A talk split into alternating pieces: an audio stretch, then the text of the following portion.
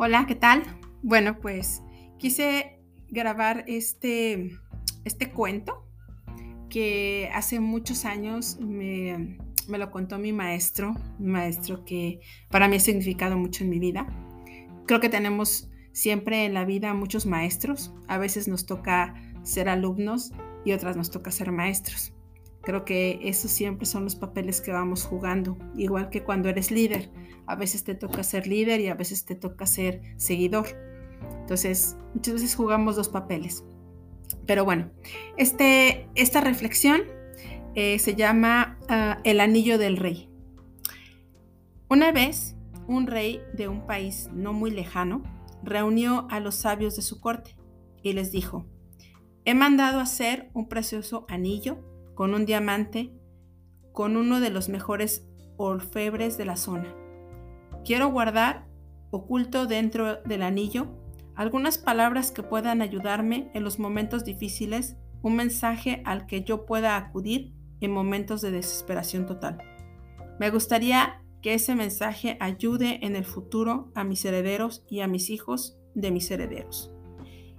Tiene que ser pequeño, de tal forma que quepa debajo del diamante de mi anillo.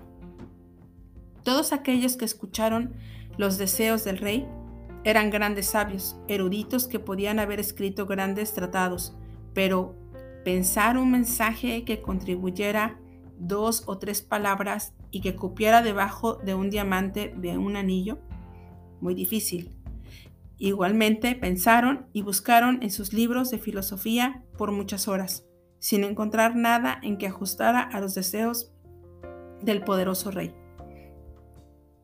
El rey tenía muy próximo a él un sirviente muy querido, ese hombre que había sido también sirviente de su padre y había cuidado de él cuando su madre había muerto. Era tratado como la familia y gozaba del respeto de todos. El rey, por esos motivos, también lo consultó y éste le dijo, no soy un sabio, ni un erudito, ni un académico, pero conozco el mensaje. ¿Cómo lo sabes? preguntó el rey. Durante mi larga vida en palacio me he encontrado con todo tipo de gente y en una oportunidad me encontré con un maestro. Era un invitado de tu padre y yo estuve a su servicio. Cuando nos dejó, yo lo acompañé hasta la puerta para despedirlo y como gesto de agradecimiento me dio este mensaje.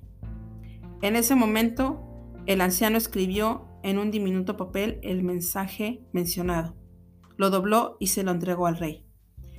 Pero no lo leas, dijo, manténlo guardado en el anillo. Ábrelo solo cuando no encuentres salida en una situación. Ese momento no tardó en llegar. El país fue invadido y su reino se vio amenazado. Estaba huyendo a caballo para salvar su vida, mientras sus enemigos lo perseguían. Estaba solo y los perseguidores eran numerosos. En un momento llegó a un lugar donde el camino se acababa y frente a él había un precipicio y un profundo valle. Caer en él sería fatal. No podría volver atrás porque el enemigo la cerraba el camino. Podía escuchar el trote de los caballos, las voces, la proximidad del enemigo. Fue entonces cuando recordó lo de un anillo. Sacó el papel, lo abrió y ahí encontró un pequeño mensaje tremendamente valioso para el momento. Simplemente decía, esto también pasará. En este momento fue consciente que se cernía sobre él un gran silencio. Los enemigos que lo perseguían debían haberse perdido en el bosque o debían haberse equivocado de camino, pero lo cierto es que lo rodeó un inmenso silencio. Ya no se sentía el trotar de los caballos. El rey se sintió profundamente agradecido al sirviente y al maestro desconocido. Esas palabras habían resultado milagrosas. Dobló el papel, volvió a guardarlo en el anillo, reunió nuevamente su ejército y reconquistó su reinado. El día de la victoria, en la ciudad hubo una gran celebración con música y baile, y el rey se sentía muy orgulloso de sí mismo. En ese momento nuevamente el anciano estaba a su lado y le dijo, Apreciado rey, ha llegado el momento de que leas nuevamente el mensaje del anillo. ¿Qué quieres decir? preguntó el rey. Ahora estoy viviendo una situación de euforia y alegría. Las personas celebran mi retorno. Hemos vencido al enemigo. Escucha, dijo el anciano, este mensaje no es solamente para situaciones desesperadas, también es para situaciones placenteras. No es solo para cuando te sientas derrotado, también lo es para cuando te sientas victorioso. No es solo para cuando eres el último, sino también para cuando eres el primero. El rey abrió el anillo y leyó el mensaje. Esto también pasará. Y nuevamente sintió la misma paz, el mismo silencio en medio de la muchedumbre que celebraba y bailaba, pero el orgullo, el ego habían desaparecido. El rey pudo terminar de comprender el mensaje.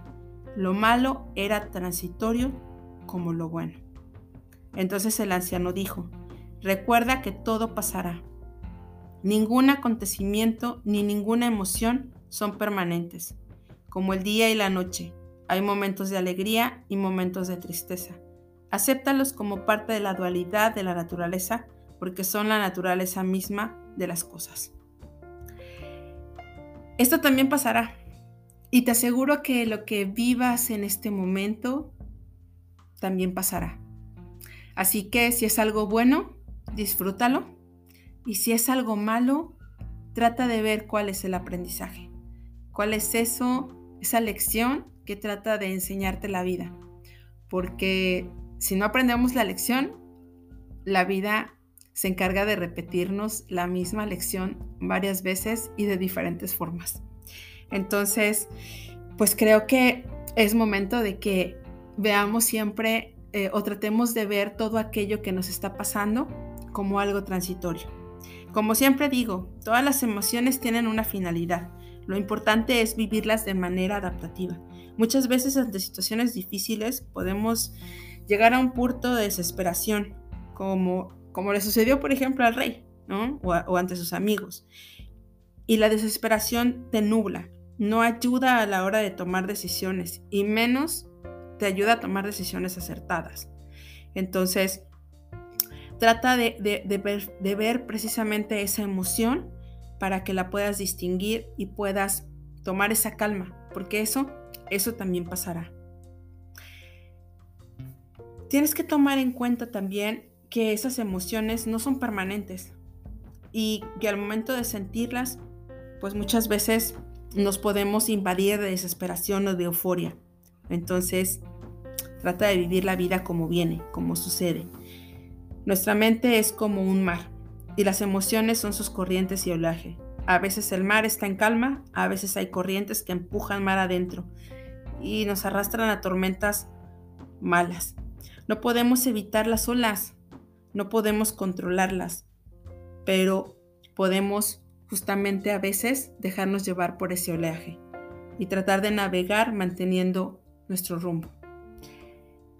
Cuando aceptamos podemos recuperar la claridad y la serenidad para seguir avanzando. Bueno, pues espero que te haya gustado este, esta pequeña reflexión. No es mucho tiempo, pero seguramente a alguien si no es a ti, seguramente a alguien que conoces igual y le puede, le puede servir. Si la quieres compartir, pues la verdad es que seguramente podría hacernos bien a todos. Que tengas una bonita noche y te mando un beso.